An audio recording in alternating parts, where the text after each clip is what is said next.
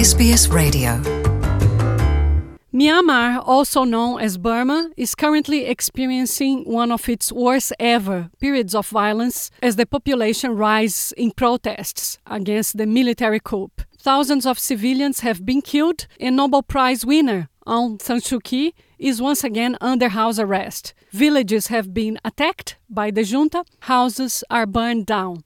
To help explain what is happening in Myanmar and put this new wave of violence into context, I'm joined now by Paul, who was born in Myanmar and talks to us from there. Paul is not his real name. Can you tell us as much as possible, as much as safe for you, where are you in Myanmar?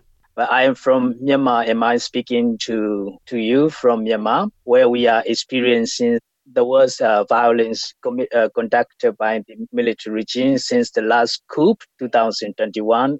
There's some news coming from Myanmar of a recent wave of violence, especially against the Bayingyi people, also known as Luso Burmese, who are descendants of Portuguese adventurers who came to Myanmar in the 16th century. Can you tell us uh, how many people are Bayingyi in the villages? What are the demographics? Who they are? We have five Bayingyi villages.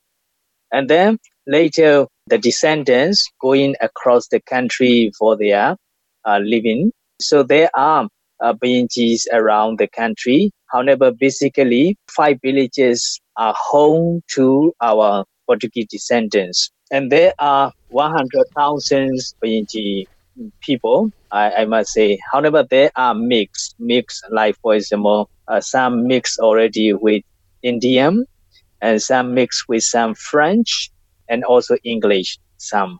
In what language do they speak?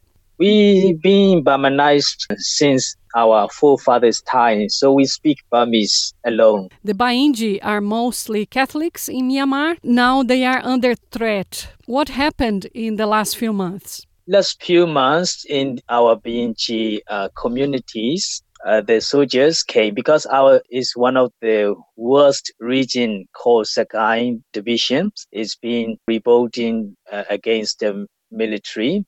I have some shocking images of the Bayingyi villages burned down and people shot dead. Can you talk about these yes. images, especially what happened in Shangyo? Almost the whole village has been burned down. Uh, more than 250 houses burned down.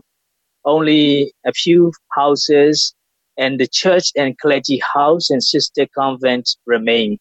And those killed in the pictures were from Chandayua village it was the uh, the military uh, came in January 2022, and they seized the church and they seized the village, and they started doing burglary and robbery, entering houses and taking all precious things like gold and money. Because when they came in, the villagers ran away.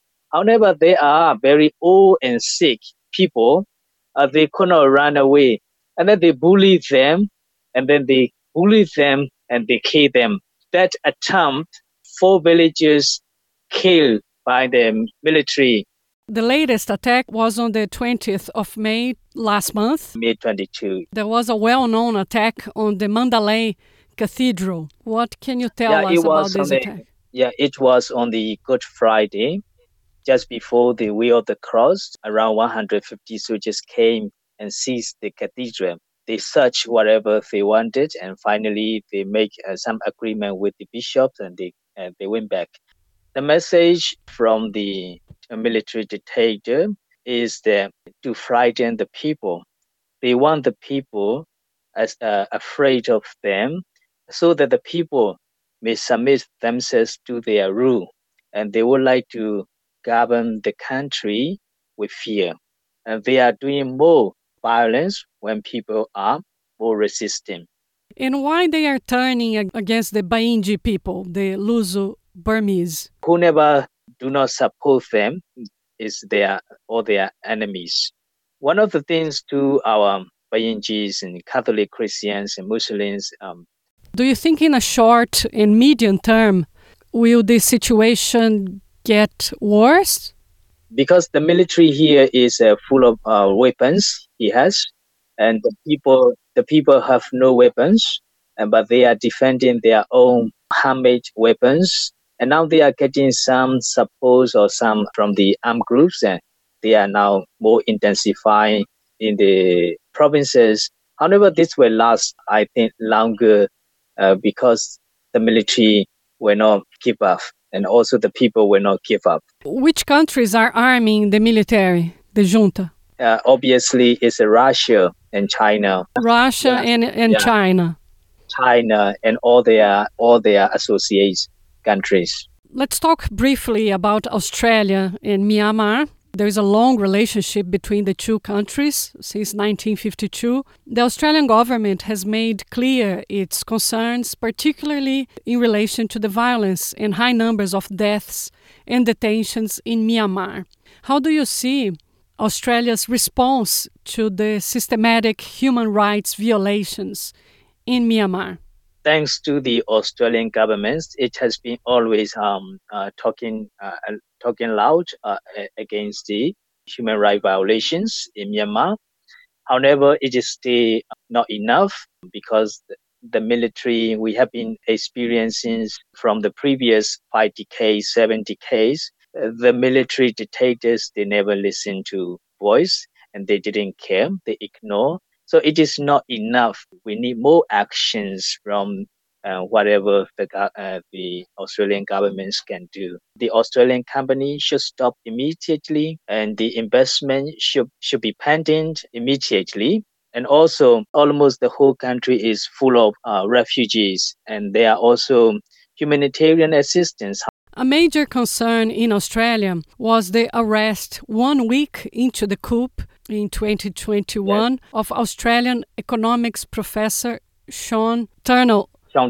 Who was also a senior policy advisor to Aung San Suu Kyi. Do you know where he is? He is in the Naypyidaw. We don't know more. Naypyidaw, they yeah, are, they yeah. are headquarters of the military. Uh, our capital now, it was um, a new city created by the generals so that they can stay there.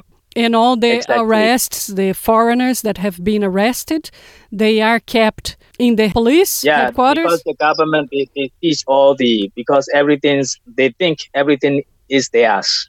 I am very much concerned for his health. He must be weak because he's not treated where even though he must be a little bit better than the other local arrested but he must be weak i'm sure I'm very much concerned for his health and life. And he's been arrested because he was close to Aung San Suu Kyi. Yep. Yeah, exactly. Because he is the advisor there, Aung San Suu Kyi, on the economics. And do you think the Australian government or Australia will see Turnell soon? Do you think they will release him?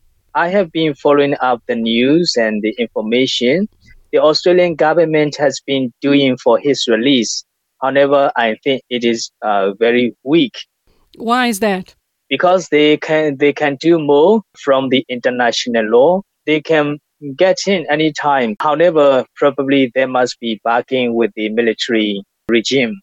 One of the big questions in the West is our confusion, our sadness about Aung San Suu Kyi, Nobel Prize winner, great hero of democracy, and yet she appeared to support the genocide of the Muslim minority in western Myanmar, Rohingya.